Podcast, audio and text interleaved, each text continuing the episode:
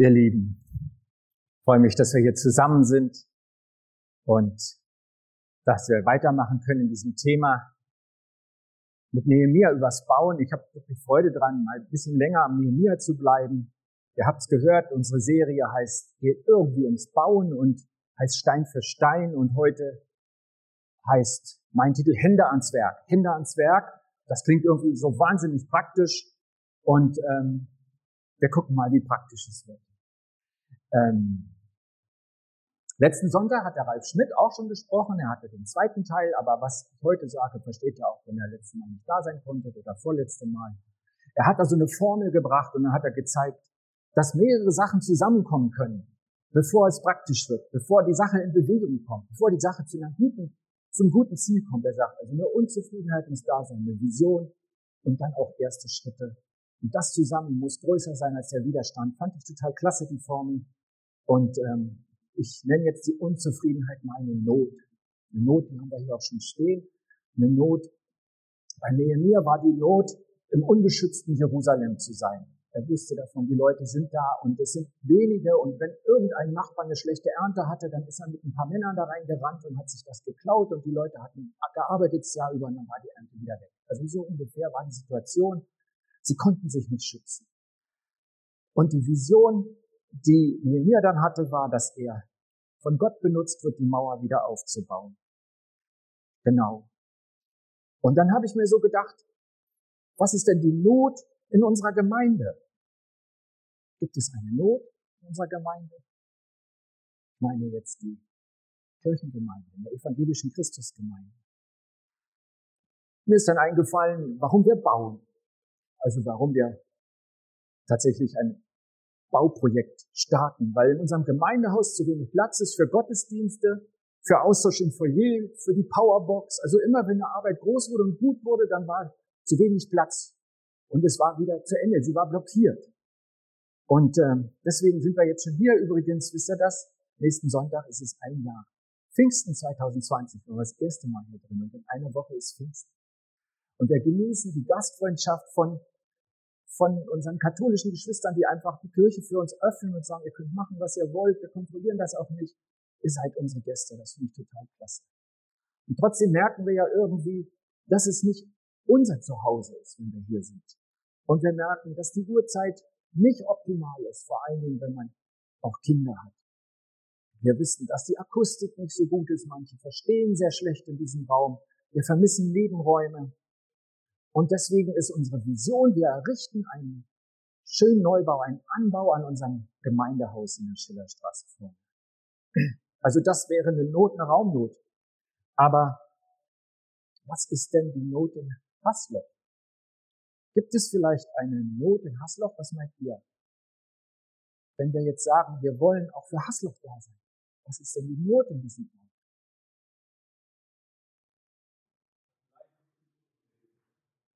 Du hast was gesagt, aber es ist irgendwie im Filter hängen geblieben.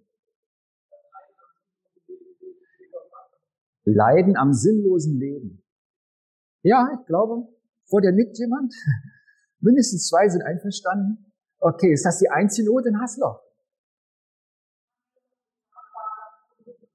Genau. Wohnungssuche ist wirklich frustriert, wenn man es selber versucht. Ne? Es ist ganz schwierig, ist eine echte Not.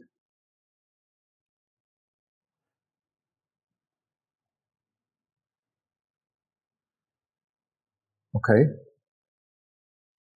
Das war's. Keine weiteren Nöte mehr.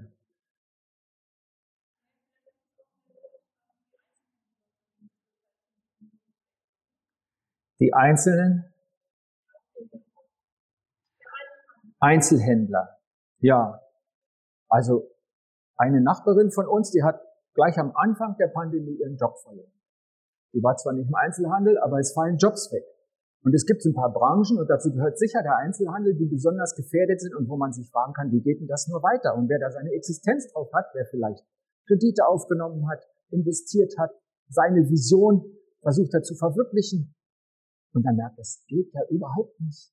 Es ist alles weg. Das ist eine echte Not, eine Existenznot. Ja, ich glaube, Corona bringt auch andere Nöte, über die jetzt unheimlich viel gesprochen wird. Ich denke an Alleinerziehende, die ähm, vielleicht auch noch im Homeoffice sind und die Kinder sind auch da und das ist fast nicht zu schaffen und man dreht halt durch, wenn man vielleicht keinen Garten hat, in der Wohnung ist. Also da ist, glaube ich, wirklich eine echte Not im Moment. Auch Einsamkeit. Kinderpsychologen sagen, der Anteil der verhaltensauffälligen Kinder ist total gestiegen seit Beginn der Pandemie. Also wir finden echte Nöte, Jobverlust haben wir schon genannt. Was können wir denn da tun?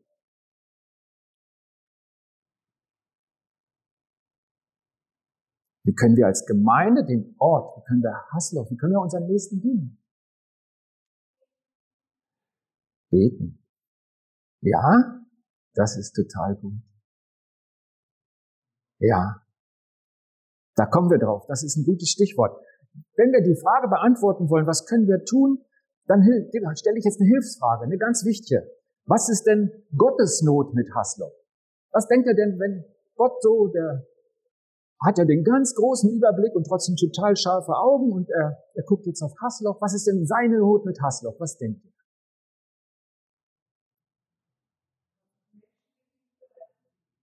Dass Menschen gibt, die nicht gerettet sind. Genau. Und da, da muss man einfach mal sehen, Gott ist total ein Gott des Alltags und des Lebens. Die menschliche Not, die bekümmert Gott auch. Er leidet wirklich mit den Leidenden. Aber seine große Not in Hasloch ist, dass so viele nicht an ihn glauben, weil er einfach weiß, jeder, der nicht glaubt, der ist verloren.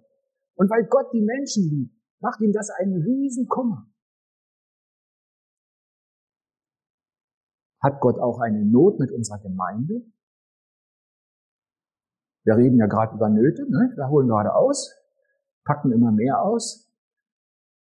Hat Gott eine Not mit unserer Gemeinde? Wisst ihr was? Ich glaube, aus Gottes Sicht haben wir genauso ein Mauerproblem wie die Leute damals in Jerusalem. Dort fehlte die Stadtmauer, um die Menschen zu schützen. Heute in unserer Gemeinde, glaube ich, ist es umgekehrt. Bei uns ist die gute Nachricht eingemauert. Man kommt so schwer von außen ran. Wir kennen das Licht der Welt und bringen so wenig davon nach außen. Gottes Mauerproblem mit uns ist, dass er diese Mauer einreißen will die uns von den Menschen in Hassloch trennt. Von ihrer Not, das, was wir aufgezählt haben, andere, die wir vielleicht entdecken, von ihrem Leben, von ihren Herzen. Wenn es uns innerhalb der Mauer gut geht, dann ist das Segen Gottes. Aber so hat sich Gott nicht gedacht. Er möchte, dass wir sein Licht zu den Menschen bringen. Und weil das so ist, wollen wir Menschen in unserer Gemeinde und auch im Neubau willkommen heißen.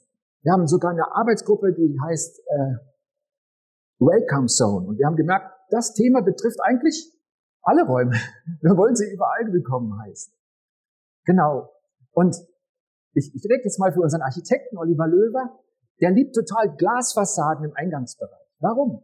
Weil er zeigen will, wir haben uns nicht eingemauert. Zu uns darf man kommen.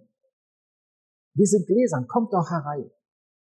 Und wir signalisieren damit ein offenes Haus. Und ich denke an Heike und Günther Krause, die uns helfen beim Neustart vieler Kleingruppen. Warum? Weil Kleingruppen, das ist eine kleine Gruppe bei dir im Wohnzimmer oder du gehst zu anderen ins Wohnzimmer. Das ist ein geschützter Ort und der ist verteilt in Hasloch und da kannst du, wenn du jemanden kennst und der lernt dich kennen und der sagt, okay, du hast was, da will ich mehr von wissen. Und du sagst, komm mit in das Wohnzimmer, da sitzen noch vier andere und ich gehe dahin, da ist es gut. Und sagt, okay, mit dir gehe ich mit. Er traut sich vielleicht nicht in einen großen Gottesdienst, in so eine Riesenkirche.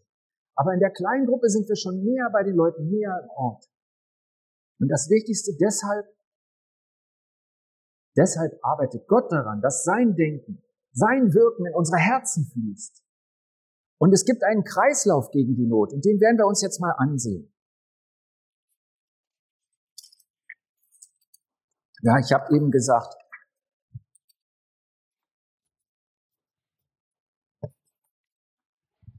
Gott möchte, dass sein Denken, sein Wirken in unser Herz kommt.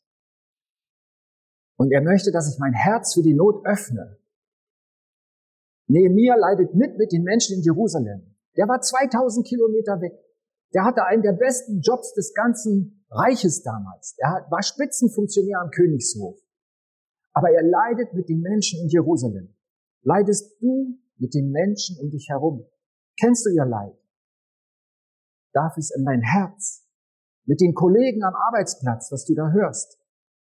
Mit deinen Verwandten, denen es nicht so gut geht wie dir? Mit Nachbarn, mit Freunden? Leidest du mit, wenn Gott leidet? Mitleiden war unser erstes Thema. Das ist der erste Baustein auf unserer Nehemiah-Reihe. Und dann das zweite. Das hat eben schon die Vera gesagt. Bei Nehemiah ist das zweite das Gebet. Wenn wir sagen, es gibt einen Kreislauf, wie Gott mit Not umgeht, fängt er bei unseren Herzen an und er kommt zum Gebet. Die Not vor Gott bringen. Nehemiah, der hat geweint, er hat wirklich mitgelitten, aber er hat nicht vier Monate geheult, sondern er hat gebetet. Er hat die Not zu Gott gebracht. Und ich glaube, manche Christen wollen an der Stelle gleich loslaufen. Das ist gut gemeint, aber schlecht gemacht. Denn Gott sagt zu uns, ohne mich könnt ihr nichts tun. Nehemiah betet lange, bevor er etwas tut. Und bevor Jesus zu seinen Jüngern sagt, geht hin in alle Welt, sagt er zu ihnen, bittet den Herrn der Ernte um Arbeiter, die er aussendet. Das ist die Reihenfolge. Das Gebet.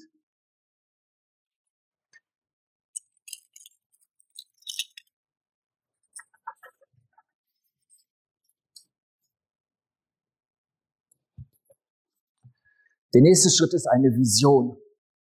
Der Ralf hat es Ziel genannt. Das ist der zweite Baustein, auf dem wir stehen. Ich sehe ein Bild, eine Lösung, die Gott mir gibt. Vision, so viel ich weiß, ist das Lateinisch, heißt einfach etwas Sichtbares, ein Bild. Und zwar von Gott. Das kriege ich von ihm. Was hat Gott uns aufgetragen? Ich persönlich bringe mich voll ein für den Gemeindeneubau mit meinen Möglichkeiten an meiner Stelle, weil ich glaube, dass Gott uns dazu beauftragt hat. Meine Vision ist, dass wir diesen Raum haben werden, weil Gott ihn uns gibt. Und ich habe es total genossen, was uns Oliver Löwer, unser Architekt, letzten Sonntag hier im Gottesdienst erzählt hat. Er hat gesagt, ich habe mich gesehen an der Hand von Jesus durch einen großen Raum voller Leute zu gehen, ein, ein Bau, ein, ein Gebäude voller Leute und die Leute kannte ich und ich war da mit Jesus mitten unter ihnen. Und ich glaube, das ist so ein richtig schönes Bild von Gott.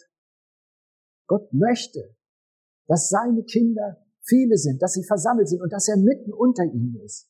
Und ähm, wenn ich diese Vision nicht hätte, dann wäre der Neubau nicht wichtig genug. Aber ich glaube, dass Gott das möchte. Raum für Leute, Willkommenskultur und Jesus mittendrin. Aber das ist tatsächlich die Gebäudeseite und ich glaube, Gott denkt noch viel größer. Ich sehe auch den großen Auftrag Gottes. Wie lautet der? Jesus hat seinen Jüngern direkt am Schluss, als sie zusammen waren, sozusagen sein Abschiedswort, hat er gesagt, geht hin zu den Menschen und macht sie zu meinen Jüngern. Und dann hat er gesagt, ihr werdet meine Zeugen sein. Ihr seid das Licht der Welt. Ihr seid Botschafter Gottes an Christi Stelle. Das sind alles Worte dafür, dass wir ihm dienen. Und dienen ist für mich jetzt so das Stichwort für das, was ich, was wir heute Hände ans Werk im Programm genannt haben. Der dritte Stein, der kann nicht fliegen, sondern der steht auf den ersten beiden. Das ist es, Gott zu dienen. Und die Hände ans Werk legen in diesem Sinne, dass es auf den anderen beiden steht und dass wir ihm dienen können. Und die Vision daran ist einfach, unsere Gemeinde ist ein Leuchtturm wo das Licht herausdringt und von dem aus Gottes heilendes Licht zu den Menschen kommt.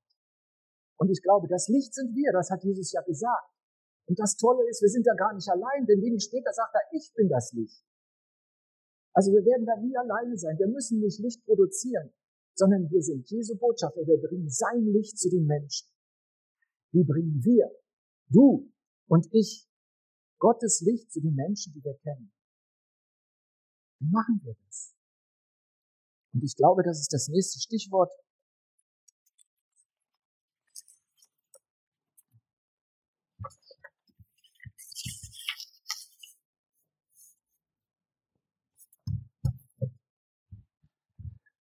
Aufbrechen. Aufbrechen. Der Nehemiah ist aufgebrochen. Der ist dann 2000 Kilometer weit gereist und da war Wüste und es war nicht ganz ungefährlich. Er hatte auch eine Wache mit, also Soldaten, die ihn verteidigt hätten. Das hat richtig lang gedauert. Er wusste genau, in der nächsten Zeit werde ich viel schlechter schlafen, in viel schlechteren Betten liegen. Und äh, wahrscheinlich hat er am Arm Kreuzweh gehabt, wenn er geritten ist und wenn er in der Sänfte getragen wurde, das weiß ich alles nicht, dann fehlte da auch die Hydraulik. Also das war nicht so wahnsinnig gemütlich. Er ist aufgebrochen. Und wohin geht er? Er geht dahin, wo die Not ist. Die war nicht in Susa, der Königsstadt, wo er war. Die war in Jerusalem. Er bricht auf zu den Menschen, die in Not sind. Und die Frage ist, wo leidest du mit den Menschen? Wo hast du über sie gebetet und Gott gehört? Und wo brichst du auf zu den Menschen? Hörst ihre Nöte, öffnest ihnen dein Herz. Wenn ich mein Leben betrachte, habe ich das Gefühl, es geht mir besser als vielen anderen Menschen. Ich meine das nicht materiell, sondern grundsätzlich. Ich finde das, dass ich total gesegnet bin. Und warum geht es mir besser als vielen Menschen in Haslo? Weil ich schlauer bin. Weil ich fleißiger bin. Habe ich einfach Glück gehabt? Und wenn du so denkst, wenn dir solche Gedanken kommen, dann hast du Gott noch nicht verstanden, denn das sind, das redet dir der Teufel ein, der Gott nicht die Ehre geben will. Gott sagt, ich segne meine Kinder. Alle gute Gabe kommt von mir, von Gott dem Herrn. Ich habe viele der Probleme meiner Nächsten nicht, weil Gott mich segnet. Das ist der einzige Grund, davon bin ich überzeugt. Das ist seine Gnade, sein freiwilliges Handeln, sein liebevolles Handeln an mir. Ich empfange seine Gnade und sein Heil und sein Segen, weil ich zu ihm komme, weil er mich lieb hat. Wenn ich also meinen Nächsten liebe, dann wünsche ich ihm, dass auch er an die Quelle dieser Gnade, dieser Liebe und dieses Segens kommt. Der Glaube an die Rettung durch Jesus, Gottes Sohn. Und nur in Jesus haben wir das Leben, das Heil. Weil ich das glaube, wünsche ich das auch meinen Nachbarn. Und wenn mich mein Nächster bittet, kannst du mir bitte dabei helfen, einen schwierigen Brief zu schreiben. Und dann versuche ich ihm zu helfen. Wenn er sagt, kannst du mir bei der Bewerbung helfen, dann mache ich auch das, wenn ich kann. Kannst für mich einkaufen, weil ich in Quarantäne bin. Auch das habe ich schon gemacht in den letzten Monaten. Ich helfe gerne. Aber was ich tun kann, das ist ein Tropfen auf dem heißen Stein. Bei meinen Kindern. Bei zwei meiner Kinder bete ich auch, dass sie im Glauben bleiben. Aber dann bete ich für ihr Studium, für ihre Beziehung, für alle anderen Anliegen. Beim dritten Kind bete ich da auch für aber viel öfter als für diese Dinge. Und ich bete wirklich täglich dafür. Bete ich zu Gott, dass er Jesus Christus als seinen Herrn und Heiland annimmt, weil ich weiß, dass das seine größte Not ist. Mitleiden, mit Beten und dann aufbrechen zu den Menschen. Nehemiah, und da kommt noch ein Stichwort, das ist nah dran, an dem Aufbruch Nehemiah läuft dann, als er angekommen ist, bei den Leuten in Not, läuft er einmal um die kaputte Stadtmauer. Das war nicht so ganz gemütlich, denn das war unwegsam, das war dreckig, da war ja kein Weg für ihn poliert, sondern da lagen die Brocken rum von der zerstörten Stadtmauer, und zwar schon ziemlich lange, jahrelang. Und er macht diese Bestandsaufnahme. Er schaut sich die zerstörte Mauer an, bevor die Baumaßnahmen losgehen.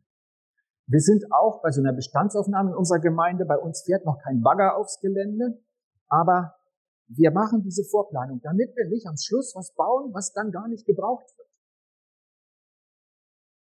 Und wenn du in Gottes Namen Not wenden möchtest bei den Menschen, mach am Anfang eine Bestandsaufnahme. Was ist die Not der Menschen?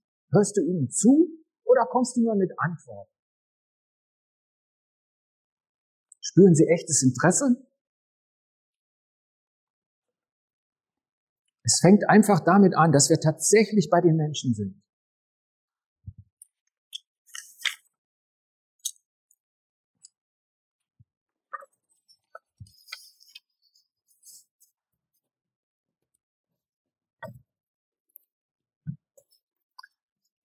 Wisst ihr, wo ich richtig gestaunt habe? Ich habe irgendwann entdeckt, wer da baut. Das ist nämlich so. Das Kapitel 3 sind 32 Verse und das ist nur eine Liste mit Leuten. Yoshi hat schon so ein bisschen erzählt, wer da alles baut. Also die Goldschmiede und Salbenmischer, die sind mir auch aufgefallen. Und ähm, dann habe ich mir so gedacht, Nehemiah kriegt Soldaten mit als Geleitschutz. Der kriegt Briefe mit, dass er an die Lager des Königs in der Gegend kann, also Bauholz und so Zeug. Warum nimmt er nicht Maurer mit und Zimmerleute? Warum bauen da die Salbenwischer und die Goldschmiede? Und ich glaube, das ist typisch Gott. Die Not geht Gott mit denen an, die sie betreffen. Und die motiviert der Nehemiah, dass sie mitmachen. Da gibt's eine Rede von ihm, eine ganz kurze, nachdem er einmal um die kaputte Mauer gelaufen ist. Könnt ihr nachlesen, Nehemiah 2, 17 und 18 erzählt Nehemiah davon. Jetzt sagte ich zu ihnen, ihr seht das Elend, in dem wir uns befinden. Er stellt sich mit runter, wir. Jerusalem ist verwüstet und seine Tore sind niedergebrannt. Kommt, lasst uns die Stadtmauer Jerusalems wieder aufbauen, damit wir nicht länger ein Gespött sind. Und ich erzählte ihnen, wie Gott seine gütige Hand über mich gehalten hatte und auch, was der König zu mir gesagt hat. Also die Unterstützung, die er vom König gekriegt. Und darauf antworteten sie mir. Sie sind motiviert. Wir wollen anfangen zu bauen. Und sie machten sich an das gute Werk. Jetzt sind wir bei Hände ans Werk. Jetzt sind wir hier. Nehemiah war damals einer der Leiter und er motiviert sie, die Betroffenen, dass sie die Not wenden. Und ich habe den Siegfried gebeten, uns was zu erzählen, weil wir hatten ja schon mal eine Baumaßnahme. Das ist über 30 Jahre her. Und da hatten wir keine eigenen Räume und uns wurde ehemaliges Kinderhaus Schillerstraße Ecke Brühl angeboten. Das war aber nur halb so groß wie heute. Also das, was das Treppenhaus ist und Küche, das war nicht da, die andere Hälfte schon. Und dann gab es diese, diesen Moment, wo, wenn du möchtest, kannst du schon nach vorne kommen, Siegfried, da gab es diesen Moment, wo die Verantwortlichen unterschreiben mussten. Ja, wir machen das, wir kaufen das und in 14 Tagen zahlen wir die und die Anzahlung. Und in dem Moment habe ich mir sagen lassen, fehlten ihnen noch 100.000 D-Mark. Und ich dachte mir, ich frage den Siegfried mal, weil er war damals dabei, warum habt ihr unterschrieben, wenn euch noch so viel Geld fehlt? Ich glaube, du kriegst das Mikro.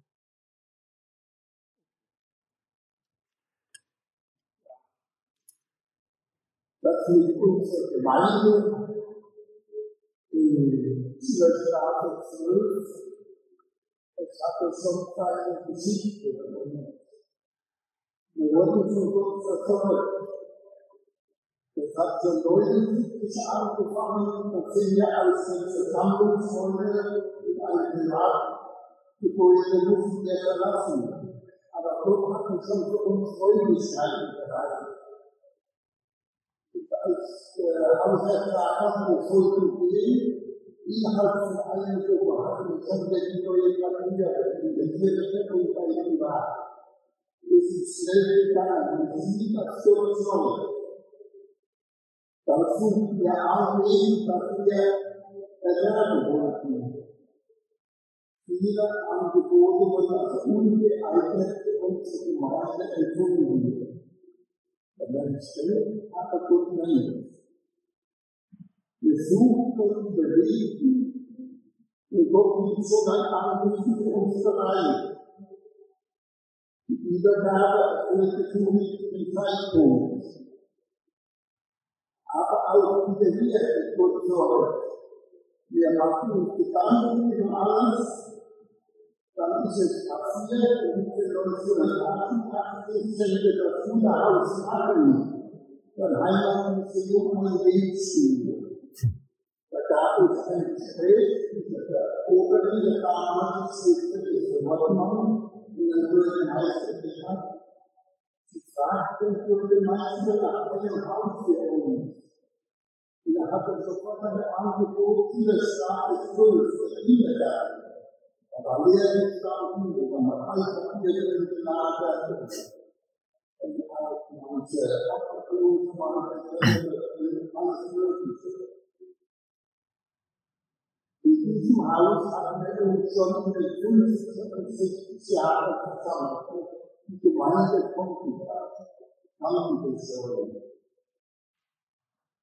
Seit dieses Angebot diese Aussage war eins ganze Gemeinde inklusive Jugend zu 100 Prozent was ich dafür alles bereitet. So haben wir nicht mehrmals unbekannt für diese Gemeinde gekauft, aber jetzt kam es, die Finanzierung oder durch Reserven und Spenden und Zinslose Darlehen gekriegt. Aber die Finanzierung hat man sich dann erst wirklich am Ende Gedanken machen, nachdem schon genug Kanäle Gutes geleistet haben.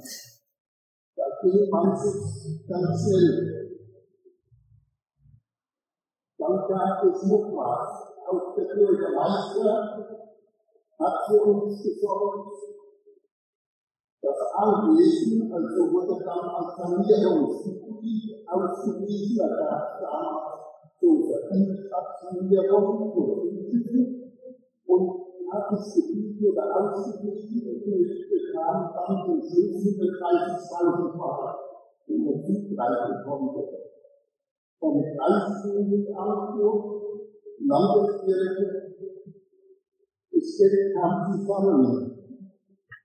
Wir sahen, wir Gottes Wirken, das Grundstück der Finanzen, der Zeitpunkt, da waren die Mutterbau und wir haben eine Hilfekraft, die haben bei Christus auf LKWs und, und äh, mitgearbeitet. Entsprechend unserem richtigen Zeitpunkt das Grundstück, das Haus und die Finanzen. Aber jetzt kommt, was ich sagen möchte. Wir hatten keinen Rechtsanspruch, dass Gott jedes Mal auf die gleiche Weise hilft. Ich habe nicht Leistung China. Ich will mal mit Bilanz machen. Oha, ja, Oha. Beten und arbeiten. Gott ist treu. Wir dürfen auf ihn unser Vertrauen setzen. So wie Jehovah. Zum Schluss möchte ich uns auf ein Lied verweisen, bekanntes Lied. Nicht, wo es Eltern aber es man nur mal der Anfang und dann der Refrain. Lass mir das Ziel vor Augen bleiben, welche mich berufen hat. Lass mich aus einer Stimmung steigen. Und dann der Refrain, wie ich versuche, auf mich zu und nicht mehr auf das Ziel zu ziehen. Hilf mir als neue im Vertrauen das Freiwillige verbannt.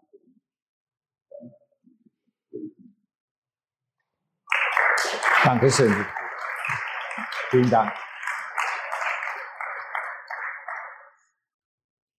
Ja, also, Sie haben einen Schritt gemacht ins Wasser, wo das Geld noch nicht da war, sind Sie gelaufen und Siegfried hat erzählt, dass Gott sie nicht im Stich gelassen hat, dass er es alles gut gemacht hat, dass sich Türen geöffnet hat, von denen sie vorher nicht wussten und dass es möglich wurde, dass es Wirklichkeit wurde. Die Vision wurde Wirklichkeit. Und ähm, die Leute hier in Jerusalem, wir haben sie uns schon angeguckt, wisst ihr, wer in Vers 1 baut, wo es gleich anfängt? Das sind lauter Priester. Die bauen den ersten Turm und das Stück Mauer dahinter. Jetzt stellt euch doch mal vor, Ihr kommt nach Jerusalem und da sind zwei Stadttürme. Der eine ist von den Priestern gebaut und ihr könnt so zehn Meter hoch über den Ort gucken. Daneben steht einer, den Maurer gebaut haben. Auf welchem Turm würdet ihr lieber stehen in zehn Meter? Die Antwort ist nicht so einfach. Die haben ihn gesegnet. Irgendwie geht man doch lieber auf den von den Fachleuten. Ne? Aber das war Gott völlig egal. Wisst ihr, die Mauer, die hat, ich habe nachher mal nachgerechnet, etwa 500 Jahre gehalten. Die werden sicher auch an Stellen ausgebessert. Aber erst als ein Feldherr der Römer dahin kam. Da wurde sie wieder umgeschmissen. So lange hat's gehalten, ob sie hält oder nicht. Wenn Gott das Projekt angestoßen, das liegt nicht daran, an den Äußerlichkeiten, an dem, was ich mache. Das ist gut, wenn ich mir Mühe gebe. Bete und arbeite, hat Siegfried gesagt. Also die Arbeit. Ich streng mich an. Wir haben einen Architekten, der wirklich gute Pläne macht. Aber woran es liegt, ist einfach Gottes Segen. Wir haben noch zwei Schritte, um diesen Kreislauf fertig zu machen. Den können wir auch bei Nehemiah sehen. Der eine ist begleiten.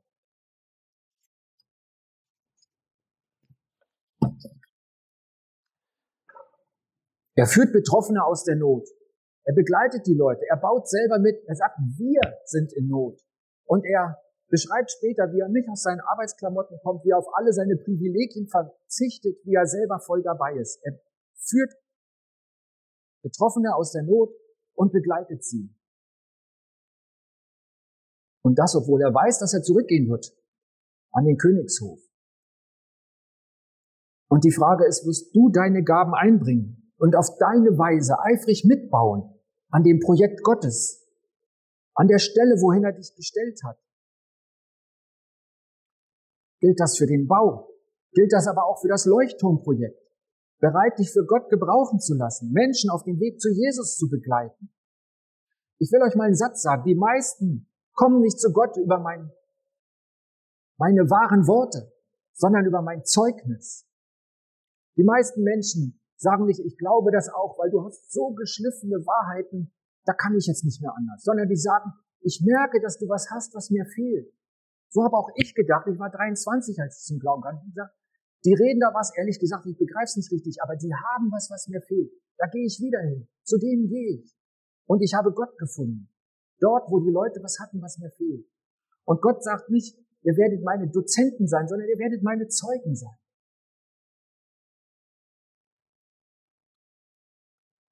Was ist für dich dran? In diesem Kreislauf. Den letzten Punkt schauen wir uns auch noch an. Das ist auch wichtig, erst dann wird es ein Kreis. Lehren habe ich das genannt. Der Mir hat am Schluss andere eingesetzt, als er sich dann zurückgezogen hat wieder, dann hat er gesagt, du leitest jetzt alles, hier teilt er die Wachen ein, um die Zeit macht er die Tore auf und zu, waren Äußerlichkeiten, aber er hat sie eingesetzt. Heute im Gottes Leuchtturmsprojekt geht es darum, dass jeder Gott dient. Wir haben das Stichwort, die Hände ans Werk legt, indem er dem Auftrag Gottes befolgt. Und ihr seid meine Zeugen. Geht überall hin zu den Menschen und macht sie zu Jüngern. Macht sie zu Jüngern heißt, lehrt sie zu halten, alles, was ich euch geboten habe. Lehrt sie, dass sie selber in diesem Kreislauf mitlaufen. Dass sie Gottes Not in ihr Herz lassen. Dass sie drüber beten, dass sie von Gott eine Vision empfangen, dass sie zu den Menschen gehen, dass sie sehen, was die Menschen betrifft, dass sie sie motivieren, gemeinsam zu laufen, begleiten und sie zu lehren, dass auch sie wieder in den Kreislauf gehen. Das ist Jüngerschaft. Es gibt ein Missverständnis. Das denkt, das, das heißt ungefähr so, dass man sagt, wer Christ geworden ist, der ist ein Jünger. Aber Jünger bist du dann, wenn du Jesus nachfolgst, wenn du tust, was er sagt, wenn du in seinem Auftrag bist, den ich gerade aufgezählt habe. Was wir von Gott gelernt haben, sollen wir weitergeben an alle anderen. Und gemeinsam sollen wir diese Vision Gottes befolgen. Und wisst ihr, was wir da machen? Ihr kennt ja sicher das Wort notwendig. Und ich mache da mal ein Hauptwort draus. Gott möchte die Not wenden. Und er macht uns zu Notwendern. Er macht uns zu Leuten, die die Not wenden. Das sind wir nicht von uns aus. Aber Gott baut uns in diesen Kreislauf ein. Da gibt's aber keine Abkürzung, dass ich irgendwas höre und dann gleich in die Aktion renne. Sondern es gibt, jeder dieser Schritte ist wichtig. Ich freue mich so, dass ihr gleich auch das Gebet genannt habt. Gestern haben meine Frau und ich einen Vortrag gehört, einen Jahrestag von Open Doors. Das ist eine Gesellschaft, die unterstützt verfolgte Christen in der ganzen Welt. In über 60 Ländern waren die. Zweieinhalb Stunden waren Zeugnisse aus Sri Lanka, aus Iran, aus Ägypten, Menschen, die das da erlebt haben und, und, und was ihnen hilft. Und sie haben alle drei aus diesen Ländern haben gesagt, als erstes, bitte betet für uns. Ich glaube, in unserem Kopf ist immer die Aktion. Wenn die an den Steinen sind, dann wird's erst wichtig. Aber Gott sagt, es fängt hier an, mit deinem Herz. Und du musst mit mir drüber reden. Und dann, ich will ja auch dahin, sagt Gott. Aber bitte nimm nicht die Abkürzung. Glaube, das ist Gottes Kreislauf. Und er lädt uns ein, dabei zu sein. Und die Frage ist, wo stehst du? Gibt es irgendeinen Punkt, der für dich leer ist? Dann geh doch davor und geh mit Gott den Kreislauf Schritt für Schritt. Und du weißt ja, er fängt hier an bei deinem Herz. Ich bete. Jesus, ich danke dir dafür, dass das dein Kreislauf ist. Du bist gekommen zu uns und das war richtig weit. Und du warst viel besser dran als Nehemiah da in seinem Königsstuhl. Aber du bist zu uns gekommen, um unsere Not zu wenden. Und das hat Nehemiah so nachgemacht. Und das wollen wir auch nachmachen, weil es unser Auftrag ist. Und weil es nichts Schöneres gibt und nichts Erfüllteres, wenn die Menschen keinen Sinn haben in ihrem Leben. Du hast ihn uns gegeben. Und es ist wunderbar dabei zu sein, wenn du uns dazu gebrauchst, deinen Plan auszuführen und die Not von Menschen wenden zu dürfen in deinem Namen. Dazu segne uns doch, schenke, dass unsere Hände am Werk sind und dass wir dir so dienen, wie du es gesagt hast. Nur so und nicht anders. Dazu segne uns. Amen.